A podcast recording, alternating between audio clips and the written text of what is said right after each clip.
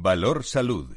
La actualidad de la salud en primer plano. Comenzamos en la radio y en internet nuestro espacio de salud y sanidad eh, de los viernes con la reflexión, la opinión de nuestros contertulios diversos en su procedencia en un tiempo de radio y comunicación que es diferente y que queremos compartir con ustedes.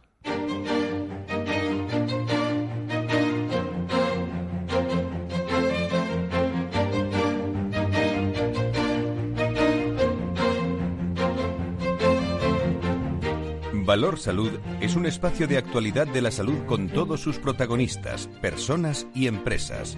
Con Francisco García Cabello.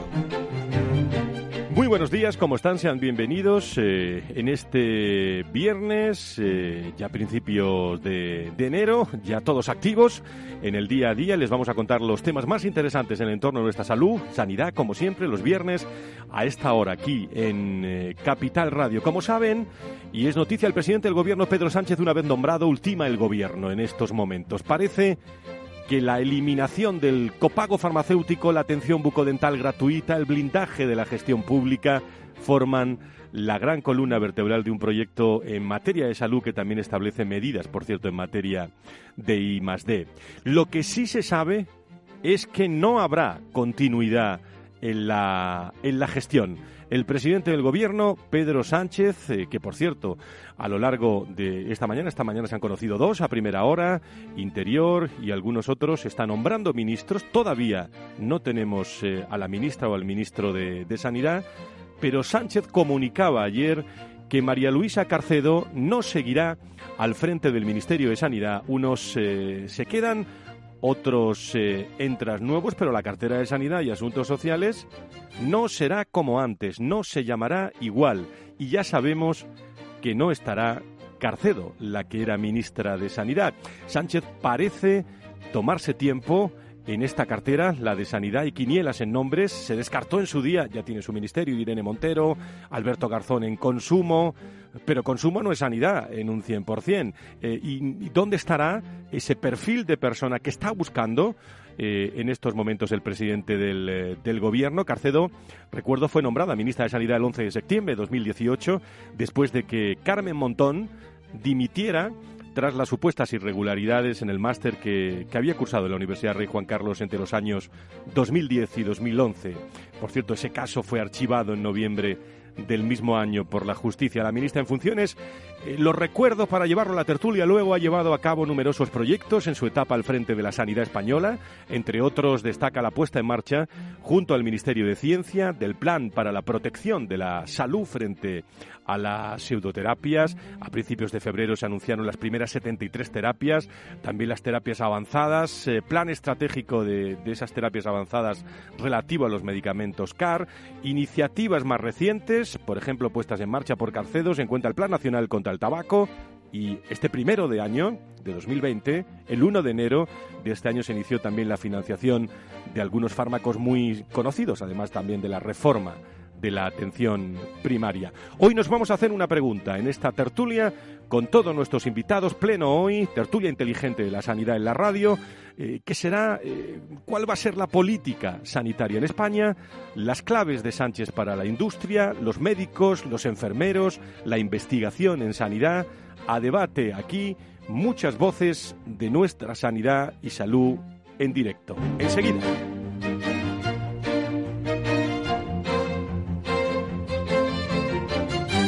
Valor Salud. La actualidad de la salud en primer plano. Y voy a saludar y desearles un feliz año a esta tertulia que tenemos de pleno hoy, eh, tertulia que se que vamos a ampliar a partir de y media seguro, porque hay muchas eh, muchos tonos de voces y muchos contenidos y muchos temas que vamos a, comentar. José Ignacio Nieto es consejero de salud de La Rioja, experto en políticas sociales. Nacho, buenos días, ¿cómo estás? Buenos días, feliz año. Feliz año, muchísimas eh, gracias. doctor Vilches, Manuel Vilches, director de Relaciones Institucionales de IDIS, de doctor Vilches, muy buenos días, bienvenido. Muy buenos días, Fran, feliz Muchísimas gracias. Salud también a Fernando Mugarza, director de Desarrollo del IDE. Don Fernando, muy buenos días, bienvenido. Muy buenos días. Y también está con nosotros Alfonso de la Lama, secretario general eh, de, de, ASPE, nuevo secretario general de ASPE, que se incorpora ya a estas tertulias. Don Alfonso, muy buenos días, bienvenido. Buenos Buenos días y gracias por la bienvenida. Y gracias. Eh, y José Luis Vaquero, director del Foro de Pacientes, las voces de los pacientes en esta tertulia. José Luis, muy buenos días, bienvenido. Muy buenos días, feliz año. Y es muy importante conocer también la opinión de colegas que se acercan a esta tertulia, como es eh, Luis de Aro, director de iSanidad. Director, muy buenos días. Que hay buenos días y feliz año para todos también. Bueno, tienen ustedes los móviles encendidos, ¿no? y activos. Lo digo por si suena el móvil eh, a lo largo de, esta mañana o de esta hora, porque le llama el, presidente del gobierno, porque no tenemos ministra ni ministro, eh, ministra ni ministro de, Sanidad de momento, ¿no? Por ahora no, pero vamos, no creo que tarde mucho, ¿no? Esto es como la lotería de Navidad. Sabemos que va a salir en cualquier momento. Luis, ¿qué se comenta? Bueno, ya sabemos que han salido muchos ministros y de nuevo Sanidad queda para el final, ¿no? Sabemos que se ha troceado, pero Sanidad sigue quedando para el final, ¿no? Yo la única reflexión que hago es que eh, en los últimos años nos está pasando lo mismo, vienen cada vez más ministros de sanidad o ministras de sanidad, se cambia el equipo, se cambia el proyecto, eh, no sabemos muy bien qué es lo que va a suceder, pero sí sabemos que los proyectos o la experiencia de los últimos proyectos han sido todos muy cortos, da igual que sean de un partido o de otro, todos los proyectos son muy cortos y por lo tanto el resultado final tiene pues cortas miras. Bueno, pues estamos conectados con los servicios informativos de Capital Radio por si en esta hora, hasta las 11, las 10 en las Islas Canarias, tuviéramos alguna, alguna noticia del ministro. Vamos, si les parece, hay mucho que comentar a lo largo de esta tertulia. Vamos a comentar en primer lugar. Alba Galván, ¿cómo estás? Muy buenos días, bienvenida. Hola, buenos días, Fernando. Vamos a conocer algunas noticias, al menos cuatro o cinco noticias de actualidad para llevarnos a, a, esta, a esta tertulia. Adelante.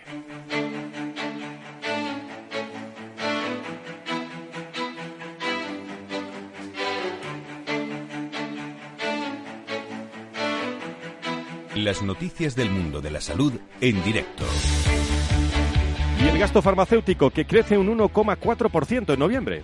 Sí, el Ministerio de Sanidad ha publicado los datos provisionales de facturación de receta médica correspondientes al mes de noviembre de 2019. En total, el gasto farmacéutico en este ámbito alcanzó los 889,7 millones de euros, lo que efectivamente supone un 1,42%. En cuanto al acumulado enero-noviembre, el gasto nacional alcanzó los 9.886 millones de euros, un 2,77% más con respecto a 2018. Y los tiempos de espera para cirugías eh, parece que siguen siendo un problema en España. Así lo resalta la propia OCDE en su último informe sobre el perfil sanitario de España, desarrollado en colaboración con la Comisión Europea.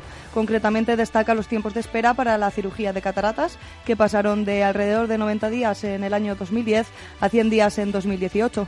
Del mismo modo, el documento resalta también la espera para la realización de artoplastias de cadera, en cuyo caso aumentó la media de unos 135 días en 2010 a 150 días en 2018. Y fue noticia, lo hemos dicho en la portada de este programa, que Sánchez eh, anunciaba a María Luisa Carcedo que no va a continuar como ministra de Sanidad.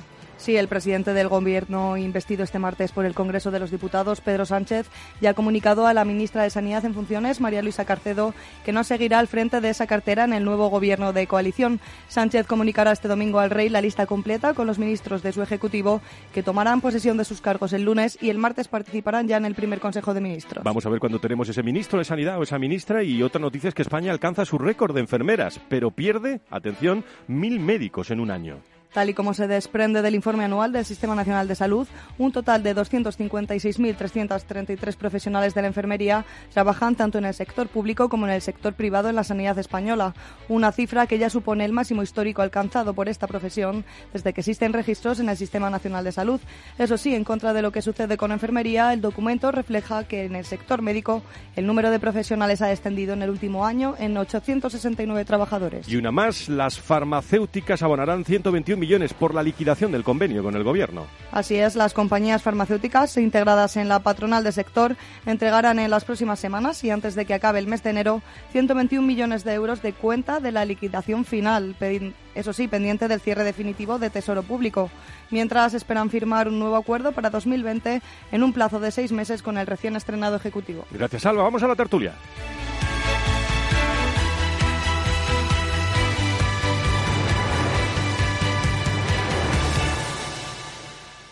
Valor Salud.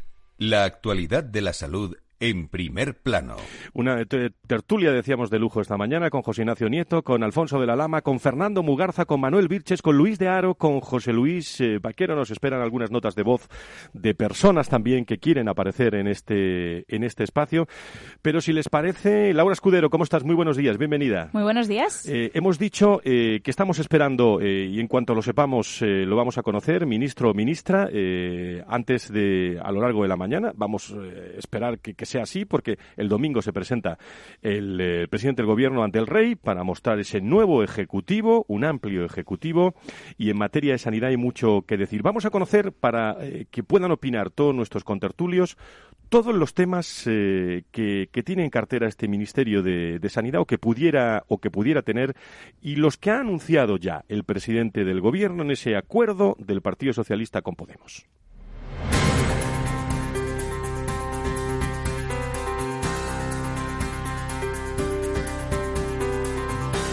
A la espera de saber quién ostentará la nueva cartera de sanidad del gobierno de Pedro Sánchez, prevé mucho movimiento en la sanidad española. Su intención es blindar la sanidad pública con la eliminación progresiva de los copagos introducidos en 2012. También se dispone modificaciones normativas legales y reglamentarias para garantizar el derecho a la protección a la salud a través del acceso universal al Sistema Nacional de Salud. Pretende extender este derecho a las personas ascendientes que llegan desde países extracomunitarios reagrupadas por sus hijos con nacionalidad española. Otros de los deseos de este nuevo gobierno es una, es una sanidad que se base en la gestión pública directa. Se designará una comisión integrada por expertos del ámbito sanitario, organizaciones sindicales, profesionales y de pacientes. El Gobierno busca el impulso de la digitalización sanitaria y la renovación de la tecnología, el desarrollo del marco estratégico de actualización de la atención primaria y la actualización de la estrategia de salud mental, enfocada en especial la prevención de la conducta suicida. En cuanto a los servicios sociales, garantizarán una cartera mínima de servicios comunes de gestión descentralizada a través de una ley marco estatal de servicios sanitarios. Además, mejorarán la financiación del sistema de atención a la dependencia para reducir las listas de espera y muchos más movimientos en, esto, en este ámbito. Proponen asimismo una maternidad libremente decidida, negativa a los vientres de alquiler, acceso a los últimos métodos anticonceptivos, a la anticoncepción de urgencia y la interrupción voluntaria del embarazo para todas las mujeres, equiparar por ley los permisos de paternidad y maternidad iguales e intransferibles. Y con estos aspectos de este nuevo gobierno os dejo algunas preguntas para la tertulia. ¿Será una política radical en sanidad? Contará con todos, Podemos, PSOE y todos los que forman este nuevo gobierno. Aceptará convivencia política de la sanidad público-privada. Y por último, ¿quién será él o la nueva ministra? Gracias, Laura, por esa reflexión. Vamos, eh, como siempre, con, eh, con, los comentarios de, de nuestros eh, contertulios. Bueno, ¿qué les parece a todos ustedes? Hay tiempo para todos, ¿eh? pero hay mucha materia. Eso es lo que hemos conocido del acuerdo Podemos-Partido Socialista. Bueno, siempre estamos con la eterna disyuntiva. Ahora estamos esperando un ministro, un ministra, pero eh, bueno, la industria, los pacientes, eh, ¿qué va a pasar con este ministerio? ¿Lo de siempre? Mm, a ver, el Ministerio de Sanidad, desafortunadamente para nosotros, desde que se hicieron las transferencias a las comunidades autónomas, ha perdido mucha capacidad de actuación, ¿no? Digamos que sus competencias están bastante limitadas. Algunas son importantísimas, como el sistema de fijación de precio de medicamentos y, demás. O sea, que, que tiene, tiene mucha importancia. Otra cosa es que, pues sí que ha estado un poquito desvaído, ¿no? En los últimos, en los últimos años, muchísima rotación de ministras, muy poca duración de las mismas. Ya lo comentaba antes Luis, los proyectos en sanidad eh, no pueden ser cortoplacistas porque es muy difícil implantar algo que pueda funcionar a menos de un año, dos años. Lo normal es que se tengan que, hacer como mínimo planes trienales de, tres años, cinco años para que algo empiece a asentarse y a funcionar. Y luego tiene un gravísimo problema de asignación presupuestaria, ¿no? que, que cada comunidad autónoma decide exactamente cuánto se gasta y eso nos está generando problemas en el día a día algo que el Ministerio, pues afortunadamente para ellos, tampoco tiene capacidad de entrar, puesto que las decisiones finales son de las comunidades autónomas. No sé, es, sorprendente que, se se diga que no se va a continuar con un ministro sin dar el nombre del siguiente, ¿no? es, generar un vacío de poder que tampoco tiene mucho sentido, pero bueno. Nacho, permíteme, tú, tú, tú has sido consejero. Esto de, que como todavía no hay ministro ni ministra, ¿esto que se produce? Con una llamada de teléfono eh, te llaman y al día siguiente eres... eso nunca se cuenta la verdad porque cada vez de una manera distinta, ¿no? Pero efectivamente, yo tengo en este asunto mm, una sensación. Primero es que creo que el Ministerio de Sanidad es verdad que ha tenido unas competencias yo voy a decir que distintas y que desgraciadamente, y llevan muchos años, no se han aprovechado por distintos motivos. A veces por la propia posición de las comunidades autónomas, por los propios eh, gobiernos de la nación que no han dirigido ese ministerio seguramente como se debía dirigir y con las competencias que tenía que hacer no las ha ejercido y sin embargo se ha quejado de las que no tenía. Yo, esto una primera reflexión.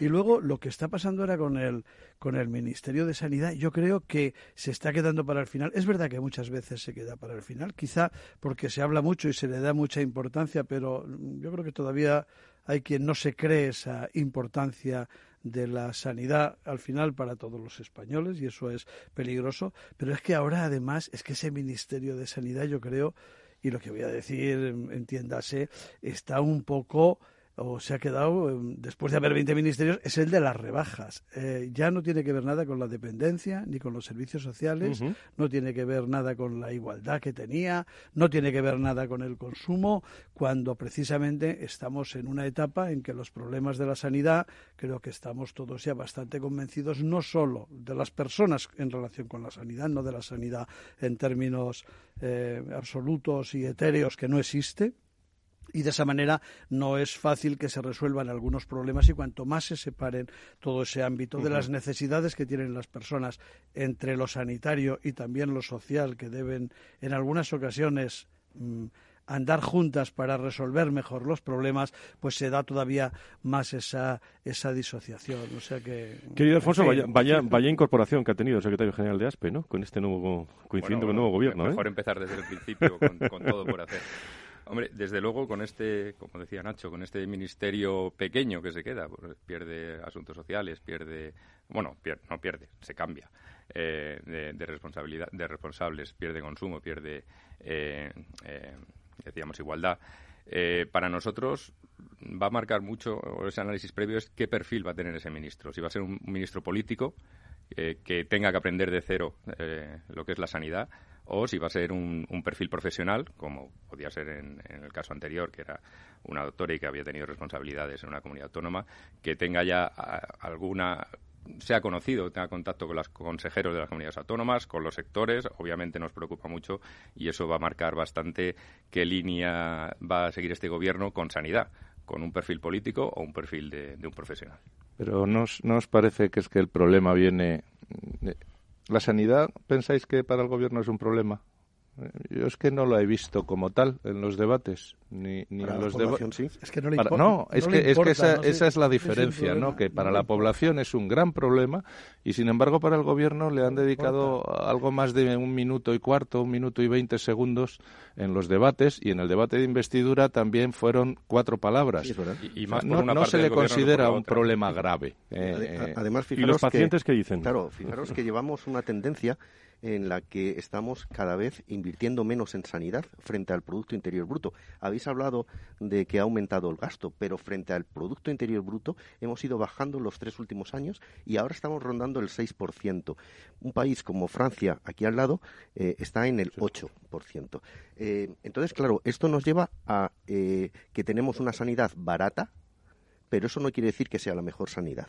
Y de hecho hay que cuidarla. Y así estamos viendo las listas de espera que hay, eh, lo, obsoletos que está nuestra tecnología, el acceso eh, después de un año de estar aprobado un, nuevo medicamento en Europa, aquí a lo mejor tarda un año en que se pueda disponer de él. En fin, muchos aspectos que se tienen que mejorar y esos son aspectos objetivos. No hay más que ver cómo está la lista de espera, no hay más que ver el plazo hasta que se comercializa un producto nuevo, no hay más que ver la obsolescencia de, nuestros, de nuestra tecnología.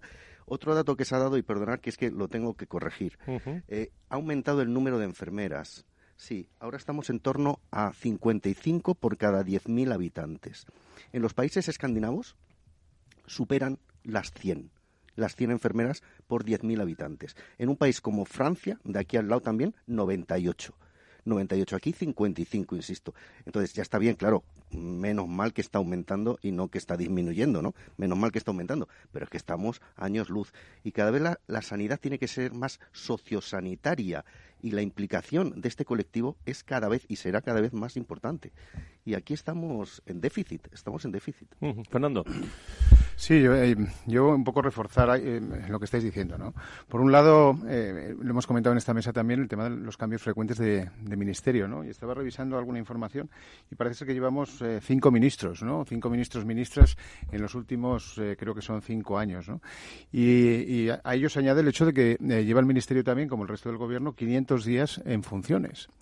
Y esto, pues lógicamente, es preocupante. Eh, incido en lo que decía, en lo que decía Manuel, ¿no? En, el tema de las transferencias a las comunidades autónomas, que lógicamente es lo que da esa estabilidad, ¿no? Desde el punto de vista de gobierno, independientemente de los colores que cada territorio tenga, ¿no? Bueno, eh, eh, otra cosa que me ha llamado mucho la atención en, este, en este nuevo gobierno que se está conformando es el hecho de que el Ministerio de Sanidad, eh, quiero decir, la, ministra de Sanidad en este caso, no repite, ¿no? porque sí que hay ministerios que repiten. Y esto siempre da pues un carácter de. Ese es un punto de análisis. De estabilidad, ¿no? De estabilidad, por lo menos a, los proyectos o propuestas dentro de que estamos en funciones.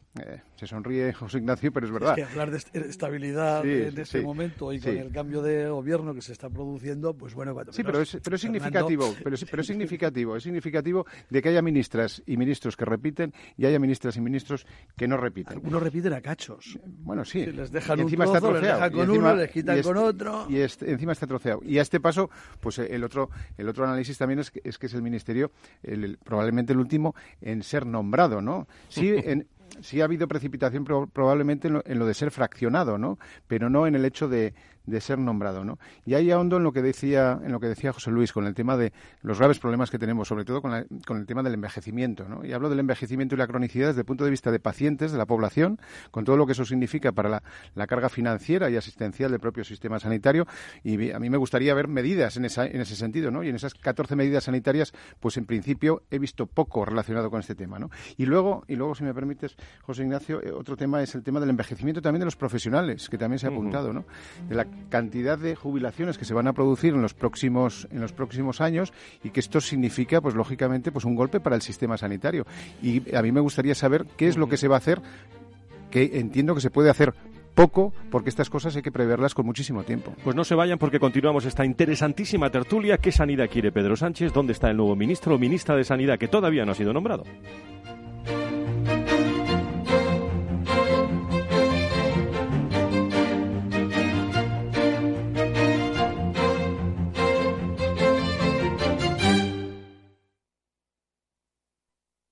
Tradimo, tu academia online financiera, te ayuda a tomar el control sobre tu futuro financiero. Te enseña a operar, invertir y controlar tus finanzas personales. Participa en nuestros eventos presenciales y gratuitos en Madrid y Barcelona. Tan solo tienes que escribir un email a contacto ¿Necesita a alguien que le ayude a seleccionar los fondos adecuados de acuerdo al momento en el que se encuentra el mercado? ¿Se siente desbordado ante la abrumadora oferta de fondos de inversión? ¿No sabe cómo gestionar la gran cantidad de información financiera disponible? Los analistas de Arquea Profim Banca Privada le ayudarán a ordenar la información para escoger los mejores fondos en cada momento. Nuestra prioridad son sus intereses, porque nuestro mejor activo es la confianza de nuestros clientes. Arquea Profim Banca Privada. Renta 4 Banco, el primer banco español especializado en inversión. Sí, somos un banco como muchos, pero no nos parecemos a ninguno. ¿Por qué? La especialización. Tenemos soluciones que se ajustan a cualquier perfil y necesidad. Inversiones con mucho o poco dinero en todo tipo de productos. Soluciones que lo hagan todo por ti o solo asesoramiento para que operes tú mismo. Descubre qué es tener un banco y un especialista en inversión al mismo tiempo. Para más información, entra en r4.com. Llámanos al 902 15 30 20 o visita tu oficina Renta 4 Banco más cercana. Escuchas Capital Radio, Madrid 105.7, la radio de los líderes. Seguro que no te apetece coger el coche, pero lo que sí te apetece es un buen cocido maragato, cecina y otros muchos productos de Astorga, ¿verdad?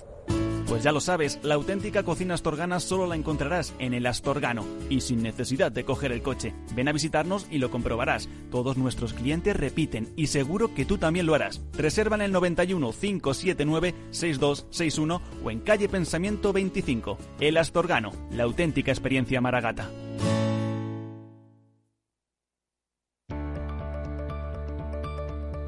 Laura Blanco.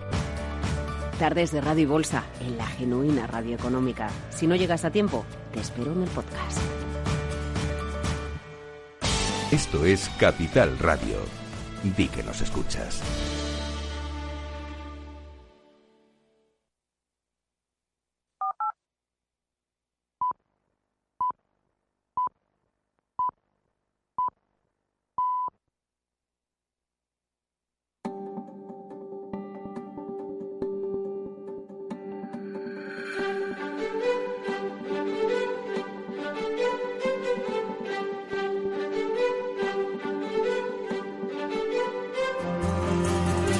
Valor Salud es un espacio de actualidad de la salud con todos sus protagonistas, personas y empresas.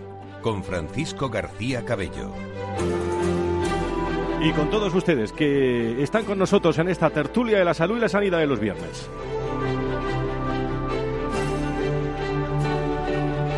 Con un amplio equipo de magníficos profesionales que conforman esta tertulia, que nos dan su reflexión, su opinión para que se la queden todos ustedes y contrasten y tengan muchas más referencias de nuestra salud y sanidad. Por cierto, a esta hora, eh, las diez y media, las nueve y media, las Islas Canarias todavía no hay ministra, ¿eh? ni ministro de, Sanidad. lo digo para que lo, sepáis todos ustedes. Por cierto. Será ministra, no lo dudes. Vale, yo estoy insistiendo porque me da que va a ser ministra, pero bueno, luego me corrigen todos ustedes el, viernes, eh, el viernes que viene. Por cierto, dos apuntes, lo decía muy bien eh, Fernando Mugarza. Uno, me gustaría saber vuestra opinión. ¿Qué tal Carcedo, la ministra saliente? Y sobre todo, ¿qué perfil eh, esta es la más difícil, ¿no? No os pregunto el nombre, pero ¿qué perfil debería tener el nuevo o la nueva ministra de Sanidad con este panorama que tenemos por delante? Pues, pues yo espero que sea un poco técnica. Yo espero que sea un poco técnica y que no prevalezca tanto el economicismo como la calidad y buscar el valor, el valor que aporte a los pacientes. Que sea seguidora de Porter. José Luis, antes hablabas tú de que si gastaba mucho o poco la sanidad española y has dicho que era barata porque se gasta poco. Eh, se puede gastar mucho o poco y no ser barata. Se puede gastar muy poco y no ser barata y se puede, eh, o al revés. Entonces yo creo que la cuantía del gasto y que sea eso que entendemos por barato o caro es una cosa distinta. Mira, yo de Carcedo solo te voy a decir una cosa. Me ha estado maravillando oír y leer una y otra vez que se ponían en marcha los tratamientos para dejar de fumar gratis. Y yo no sé cuándo, se, cuándo fue, pero sería 2008 o algo así. En La Rioja ya eran gratis los tratamientos para dejar de fumar. Este es el avance. Ahí queda.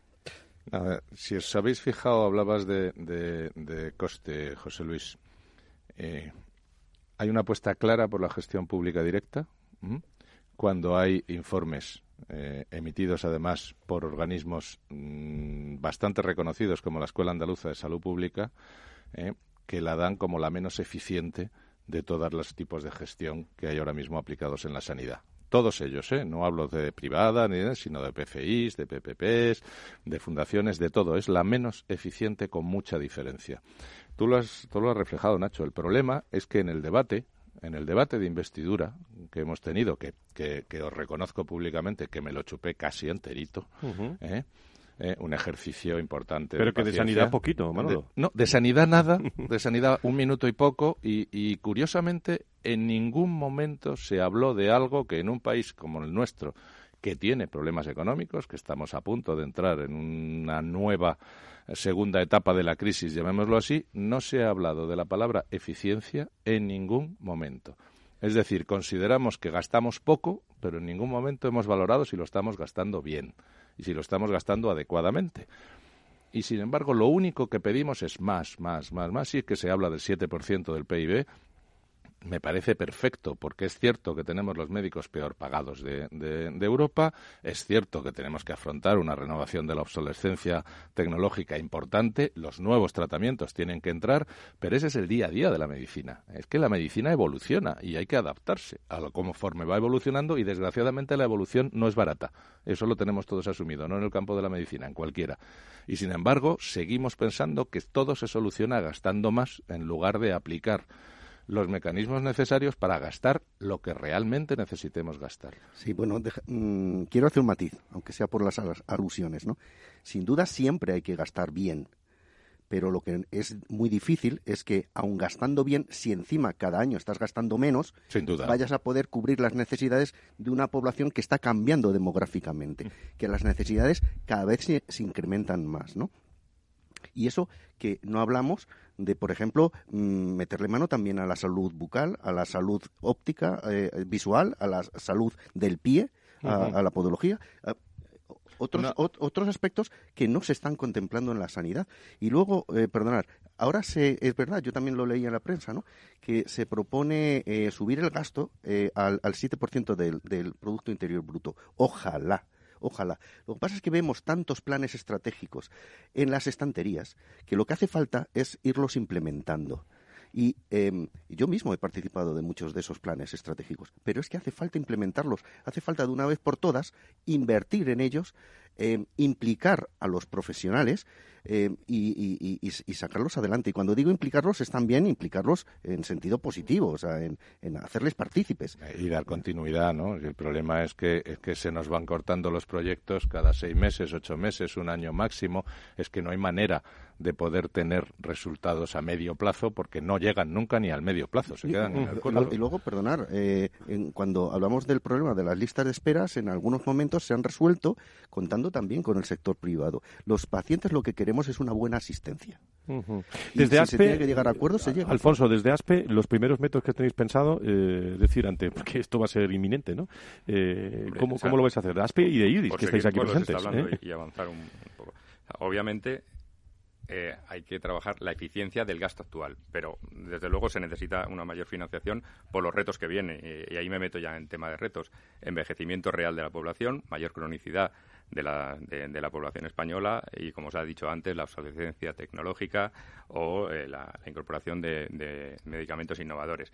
Por lo tanto, fijar el foco en, romper ahora con esta colaboración público-privada que se ha demostrado eficiente económicamente y, en y asistencialmente, pues me parece desde luego eh, peligroso, temerario y, desde luego los retos que tiene es más hacia adelante, a futuro, que lo que está hasta ahora, que funciona bien, que está reconocido nacional y mundialmente, por lo tanto no tendría sentido eh, dedicar una legislatura que va a ser convulsa a, romper con esto. Oye, contestadme, el, estáis aquí dos, eh, dos representantes, eh, IDIS, ASPE, eh, Sanidad Privada en España.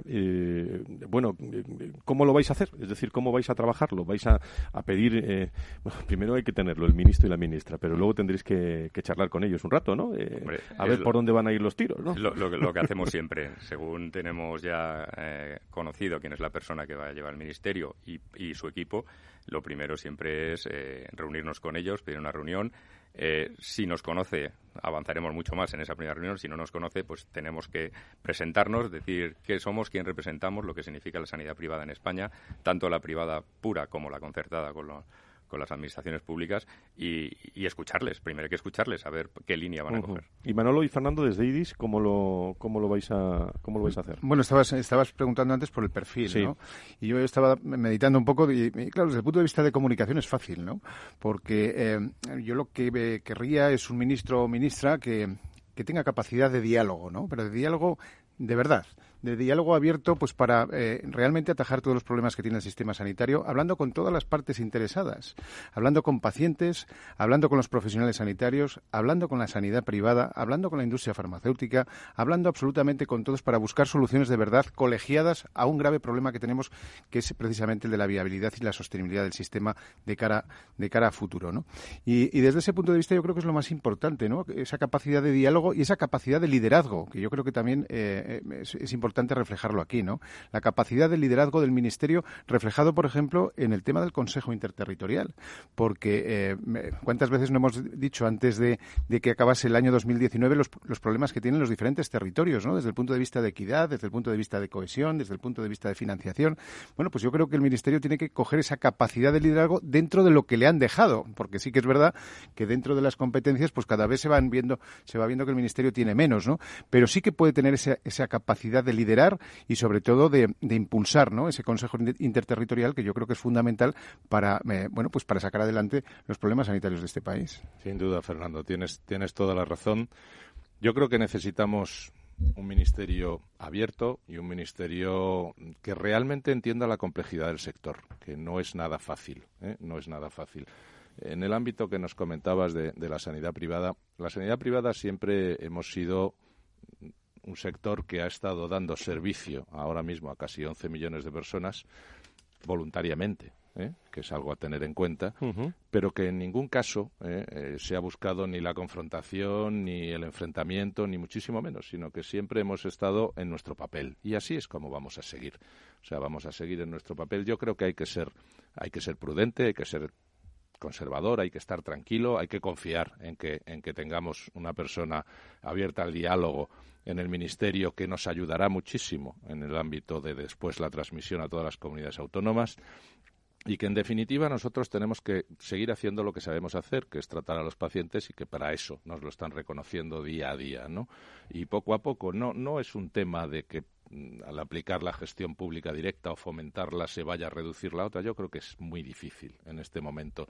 La sanidad es un transatlántico tremendamente grande, tremendamente grande, eh, y que cuesta mucho dar bandazos. No se pueden dar bandazos porque todo el sistema eh, se resquebrajaría y temblaría hay que ser razonable, hay que ser prudente, hay que entender el papel que tiene cada uno. Nosotros ahora mismo desde el entorno privado, pues aproximadamente somos algo más del 30% de la actividad quirúrgica y un 25% del resto de la actividad, de urgencias, ingresos y demás que es casi imposible de, pensar en que se pueda absorber de la noche a la mañana en situaciones eh, absurdas que solo se darían en el cine, ¿no? en una película de ciencia ficción. hay, que estar tranquilo y confiar en que los técnicos, los que realmente están en el día a día de la atención sanitaria, entienden el papel que tiene cada uno y eso lo vamos a tener que seguir haciendo porque es necesario para, los pacientes. Luis Nacho, y me espera Antonio Burgueño, que tiene, que tiene un mensaje que darnos una nota de voz muy interesante. Y además está en Castellón y, la zona de Valencia, que conoce muy bien. ¿eh? Yo lo, Luis. lo único que quería decir es que efectivamente eh, lo que nosotros esperamos es que venga eh, a la cartera ministerial, venga una persona que sí sea tenga mucho interés en los temas económicos y por lo tanto no es que sea caro o barato, sino que gaste eficientemente, que es lo que en los últimos años estamos viendo que no está sucediendo, ¿no? Y Manolo ha hablado muy bien del tema de la externalización de la, de la gestión. Mm, hemos visto cuál es el resultado con Alcira, cuáles son los otros problemas que incluso desde Valencia también se han dicho con, creo que ha sido con Torrevieja pues esperemos que venga alguien que, que, que, desde luego tenga una capacidad de diálogo que hasta ahora mismo no lo ha tenido, ¿no? No sé si confundimos lo que esperamos con lo que verdaderamente eh, queremos que suceda, porque lo que no podemos es seguir permitiéndonos la pérdida de oportunidades de dejar pasar el tiempo sin afrontar los problemas que tenemos, porque cada vez son mayores y cada vez son más difíciles y con programas de un año y medio, pues es verdaderamente es imposible, ¿no? Yo creo que confundimos todos, y desde luego me incluyo yo, lo que esperamos con lo que realmente creemos que va a suceder. ¿No? O deseamos. Nacho, rápido me está esperando Antonio. Yo, yo, no, voy a, no voy a manifestar ahora ese deseo porque no hay tiempo, pero solo déjame decirte una cosa, Manuel. Estoy totalmente de acuerdo con todo lo que has dicho, pero la sanidad es un transatlántico muy grande. Más grande es España y la están haciendo temblar ahí queda. Por cierto, eh, eh, me, llegan de Andalucía eh, comentarios de las últimas declaraciones de Alfonso Carmona aquí el, en el viernes pasado y tal sobre la situación de los médicos.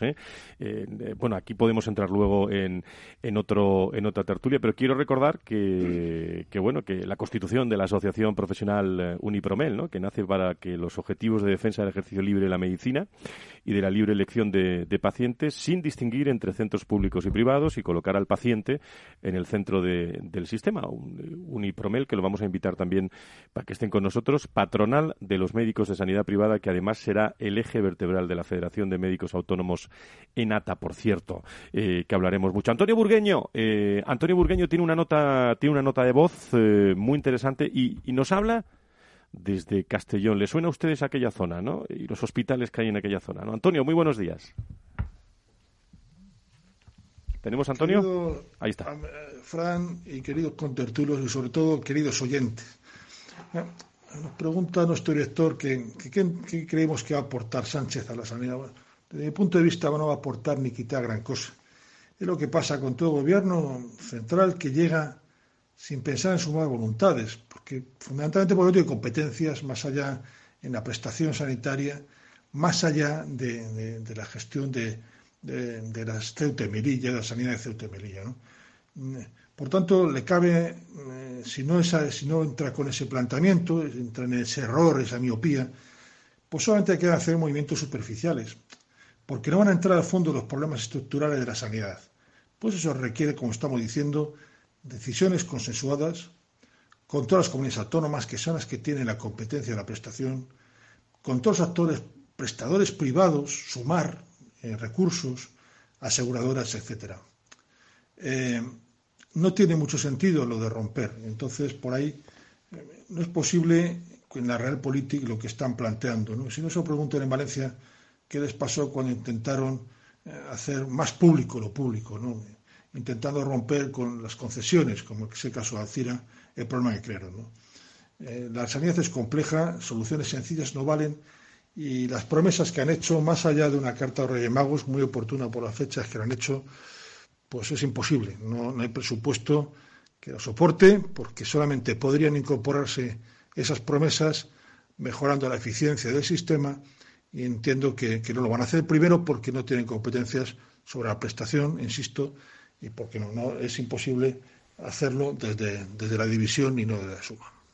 Gracias, Antonio, por tu, por tu comentario. Por cierto, y esto lo digo yo, ¿eh? si esto sigue funcionando, eh, digo la sanidad, eh, la pública, la privada en nuestro país y tal, es eh, por los médicos. ¿eh? Es decir, el gran esfuerzo el gran esfuerzo, eh, y lo sabemos todos, ¿eh? los ciudadanos, porque yo muchas veces pienso eh, que están opinando o escuchando nuestros contertulios y, nuestros oyentes cuando nos oyen hablar de política sanitaria y tal, y, tienen a sus hombres y mujeres en los hospitales.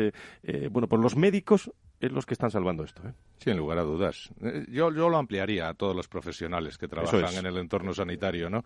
que quizás se focalicen los médicos, pero solo por imagen. Están todos emitidos ahí. Ya lo hemos comentado antes, eh, son los médicos que tienen el sueldo más bajo de toda Europa, pero oh, con mucha diferencia, o sea, con mucha diferencia. Eso nos está generando gravísimos problemas en algunas comunidades, sobre todo fronterizas, porque es que mm, hacer una guardia a un lado o al otro de la frontera en Extremadura supone prácticamente el doble.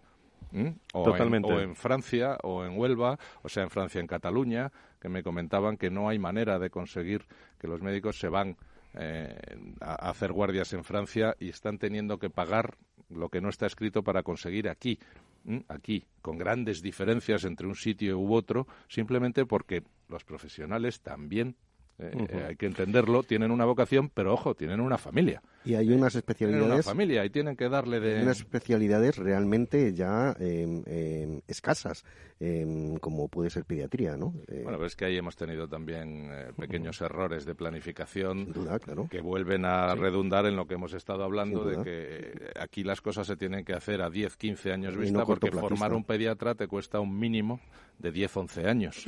No puedes decir pues que aparezcan mil pediatras más o diez mil pediatras más de la noche a la mañana. No es posible. Entonces tendremos que plantear nuevas alternativas porque con lo que tenemos en este momento y con la jubilación de todos los que estuvimos en el baby boom, que va a empezar, está empezando ya, vamos a perder un 35% de los médicos de este país en los próximos años. y no hay recambio. Los médicos, de eso vamos a tratar mucho también en 2020, eh, en este programa, lógicamente, Valor Salud, pero de su estado, porque afecta también, lógicamente, a todos los pacientes. Déjame que salude a, Luis de Palacio, el presidente de la patronal de la sanidad de la farmacia de FEFE en nuestro país. Hay tantos presidentes, tantos secretarios generales que se confunde uno en esta tertulia. Don Luis, encantado de saludarte. Muy buenos días. Buenos días, Fran. Buenos días a todos. Bueno, ¿alguna reflexión sobre lo que estamos hablando de, del, eh, bueno, la sanidad de, que trae el nuevo presidente del gobierno, del posible nuevo ministro o ministra? ¿Qué opinas? Bueno, yo, yo pienso que, la, de hecho, la, la división de, del ministerio en cuanto a que antes era sanidad, seguro social, o sea, asuntos sociales e igualdad, y ahora se va a poner el más, vamos a tener un ministro de una sola cosa que a lo mejor, y esperemos, ponga el foco y, y todo su esfuerzo solamente en la sanidad, porque lo otro, como ya comentamos la semana pasada, pues eh, se llevaba mucha política, mucho foco, mucha exposición. Eh, la sanidad no lleva tanta y entonces hay veces porque no, no entra en las prioridades de, de acción de gobierno. Y nosotros necesitamos ahora una serie de decisiones que ya se han comentado y, y yo estoy de acuerdo que con Alfonso, bueno, con Aspe, con, con IDIS, etcétera, y son eh, que hay que contar con, con los agentes que ya llevamos operando tanto tiempo y, y tenemos tantos retos y tantas propuestas eh, innovadoras o imaginativas para, para mejorar o resolver los retos de sostenibilidad, los retos de falta de profesionales, los retos de, de falta de financiación, pero en el fondo cubrir una necesidad. Y a lo mejor eh, esto nos ilusiona a todos, y digo a todos, incluyendo también a la Administración, para decir, bueno, pues eh, con, con tanta propuesta y tal, pues vamos a meterlo, vamos a subirle el grado de prioridad, vamos a, venga, vamos a lograr esa financiación eh, hasta el 7% del PIB que se ha anunciado. Que bueno, a ver, no todo, eh, no todo para la sanidad eh, tiene que ser bueno, malo, regular. Queremos una buena financiación y un buen uso de esa financiación, el mejor uso posible, ¿no? Y en Sí. ese sentido, solamente, Fran, decir que, que, oye, que el sector de las oficinas de farmacia, que ahí- aquí estaremos probablemente mano con mano eh, eh, en ASPE desde la COE y la sanidad privada, para proponer mucha solución eficiente. Muy bien, por cierto, salud también a todos los hombres de Cofares que estarán también con, eh, con nosotros en, todos estos meses. Por cierto, aprovecho que te tengo y a los de comunicación, a todos los de comunicación de esta mesa, bueno, que son todos, por cierto, escucha una frase que me ha gustado mucho de un futuro eh, ministro esta mañana, que es que la comunicación la lleva cada uno. ¿eh? Es decir, por aquello de que si Sánchez comunica bien, si, si el vicepresidente comunica bien, si hay que ser comunicativo, bueno, eso, eso se lleva, ¿eh? Y hay que, y hay que desarrollar, que me ha gustado mucho. Por cierto, en esta, en este punto, eh, influencers, eh, ha habido muchos comentarios, ha habido muchos comentarios. Promoción de medi para, nuestros oyentes, eh, para los que no se hayan enterado. Promoción de medicamentos de uso humano autorizados en, en España, realizados por terceros, eh, distintos de los laboratorios farmacéuticos que los van a comercializar. Bueno, de- de- van recomendando eh, influencers, pero que, que ha habido hasta denuncias eh, a través de, de canales concretos. Tu, tu, tu opinión desde farmacia, Luis. Pues bueno, ahí gracias, Fran, por, por dejarme explicarlo. Efectivamente, eh, ha habido eh, mucha denuncia desde de- por parte de los compañeros y los farmacéuticos de, de, bueno de los comentarios que se vierten en redes sociales, véase Instagram, por ejemplo, de influencers, pues que hablan de consumir una crema para la cara, solamente una antiarrugas, al tiempo que hablan de consumir determinados fármacos, ¿no? Entonces, claro. Eh, por, ah, por muy accesible que sea la medicación en España, porque en el resto del mundo, es que eso lo damos por sentado, en el resto del mundo eso no es así. Entonces, por muy, y ahora que vemos problemas de desabastecimiento, nos la- las manos a la cabeza. Por muy accesible que tengamos los medicamentos en España, eh, no podemos confundirlos con bienes de consumo general. Entonces, eh, hay gente, pues, eh, por falta de formación, evidentemente, es normal eh, que una persona eh, que tiene, bueno, pues tiene redes sociales y se puede dirigir al mundo digital, eh, vierta sus opiniones mm, tal cual. Pero claro, eso genera una desinformación y además eh, puede generar un, un, bueno, pues eh, una falta grave eh, de, pro- de publicación o promoción de productos que no, es- que no están permitidos. Y se han identificado casos concretos, ¿no, eh, Luis? Efectivamente, se han Mm. identificado casos concretos, eh, igual que hay grandes influencers mm, mm, de gran público, pues ya empezamos a tener buenos comunicadores profesionales eh, de nicho, sectoriales, que se dirigen farmacéuticos, que se dirigen a farmacéuticos, pero que cada vez más abren un poquito el ámbito, eh, tienen que adaptar su comunicación y estos están empezando a señalar los malos eh, los malos usos de, comunicación en, materia de medicamentos, por ejemplo. ¿no? Yo estoy convencido de que médicos los va a ver que también eh, eh, denuncien a gente que te diga, pues haz la dieta de no sé qué o, o acuéstate por las noches poniéndote no sé qué en no sé dónde. O sea que ese tipo de cosas vamos a tener que estar muy atentos desde los desde las partes profesionales y la noticia eh, Fran, es que mm. precisamente ya las administraciones han tomado cartas en el asunto A, raíz de la... El Ministerio de Sanidad, sí, sí. Eso es, el Ministerio de Sanidad. Y, bueno, nos parece bien porque nosotros veníamos denunciando esta vía de hecho hace mucho tiempo. Nosotros tenemos una autolimitación salvaje en materia no ya de medicamentos, sino de los propios servicios que hacen los establecimientos que somos las farmacias. Y nosotros las, las hemos asumido porque eh, son las limitaciones que nos imponen las reglas, la ley. Entonces no competimos igual con todos los demás. Nosotros mm, vamos por debajo, vamos autolimitados. Pues eh, Luis, eh, quería quería que escuchar tu voz también eh, como presidente sobre este tema porque hay influencias magníficos, contenidos magníficos. Estoy totalmente de acuerdo contigo en esa especialización de nicho que va más desde hace algunos años. muchas gracias por estar con nosotros. esperamos por aquí por esta tertulia. Gracias. Bueno, un abrazo a todos. Un abrazo. Influencers que son muchos. Por cierto, ¿qué tal les han tratado las vacaciones? les veo a todos muy bien. Ya sé que me ven ustedes a mí muy bien también. Estás eh, impresionante. Lo sé, lo sé, lo sé, pero las vacaciones implican ciertos niveles de relajación eh, que afectan, entre otros hábitos, a la alimentación. Mireya Benjur, eh, nutricionista de la Unidad de Salud Deportiva de Vitas Valencia. Mireya, ¿cómo estás? Muy buenos días, bienvenida. Hola, muy buenos días, ¿qué tal? ¿Eres tan amable de darnos algunos consejos sobre cómo comer mejor ahora en esta cuesta de enero para todos los oyentes, para todos los seguidores? Pues bueno, principalmente lo que hay que hacer es, no volverse locos, ¿vale? El mes de diciembre sabemos que es un mes complicado, lo sabemos todos porque siempre tenemos, pues tenemos más comidas, tenemos más eventos, eh, más dulces, más alcohol, todo.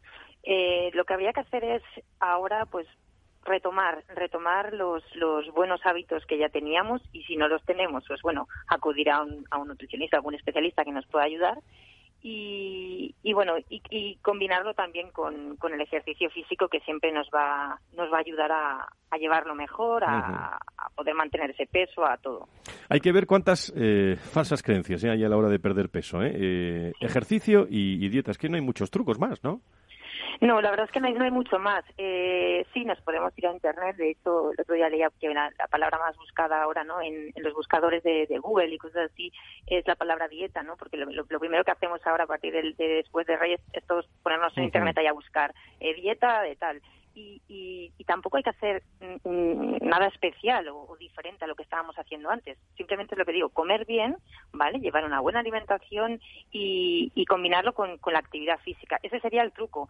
Eh, está claro que, que nos, pues lo que digo, a veces un, profesional nos puede ayudar, pero si no, simplemente con retomar esos hábitos sería suficiente. No haría falta acudir a ninguna dieta milagro. Porque muchas veces, sí, muchas veces, Mireia, las prisas, ¿no? Por querer deshacerse de esos kilos extra, eh, conducen hábitos que no hacen eh, sino agudizar ese problema, ¿no? estas prisas lo que nos pueden llevar es, pues eso, a cogerlo ahora con muchas ganas, con mucha, pues eso, quiero perder enseguida todo lo que he ganado y, claro, me pongo a lo mejor con un tipo de dietas muy restrictivas que lo que hacen es que en, pues en una semana, dos semanas esté ya cansado y ya abandone.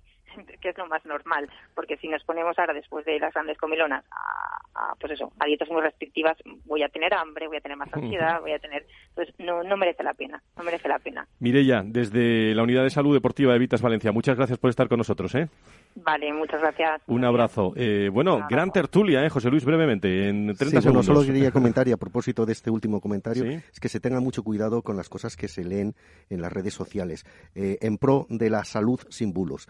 ¿eh? de todo aquello que sea milagroso, que sea tan fácil, que se dude de ello y que se busque un profesional. ¿eh? Nos ponen ustedes un tono musical, eh, querido equipo, elegante, tranquilo para acabar este programa de hoy.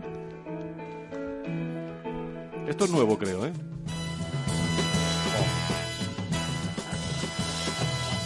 Ese con quien sueña su hija, ese ladrón que os desvalija, de su amor soy yo señora. Ya sé que no soy un buen yerno, soy casi un beso del infierno, pero un beso al fin, señora. Estamos esperando un ministro, una ministra nada más, ¿eh? ¿Por quién ahora? Señora, se marchita vuestra fragancia Es un placer tenerles a todos ustedes aquí conectados con nosotros para conocer algo más sobre salud y sanidad. Gracias eh, a todos. Manolo Viche, gracias por estar con nosotros. Un placer, Buena Fran. semana. Gracias a José Ignacio Nieto. Muy buenos días. Buena gracias semana. a José Luis eh, desde Pacientes. Gracias, Querido Luis, estamos pendientes de sanidad. Muchas gracias. Muchas gracias a Alfonso, muchísimas gracias por estar con nosotros desde ASPE. Y don Fernando, muchísimas gracias. Eh, No sé, no te, no te he escuchado nada de eso de influencer, pero 10 segundos, porque yo creo que es importante, ¿eh? Bueno, yo creo que lo importante es lo que habéis dicho, ¿no? Que ante todo caso de duda, consultar siempre con un profesional sanitario, que lo tenemos además siempre muy a mano. Pues muchas gracias a todos ustedes. Estamos muy pendientes de quién va a ser el nuevo ministro de Sanidad o ministra de Sanidad. El próximo viernes, más salud y sanidad con todos ustedes, contado de otra forma, aquí en la radio. Adiós, buen fin de semana. Valor Salud. La actualidad de la salud en primer plano todas las semanas con sus personas y empresas. En Capital Radio, con Francisco García Cabello.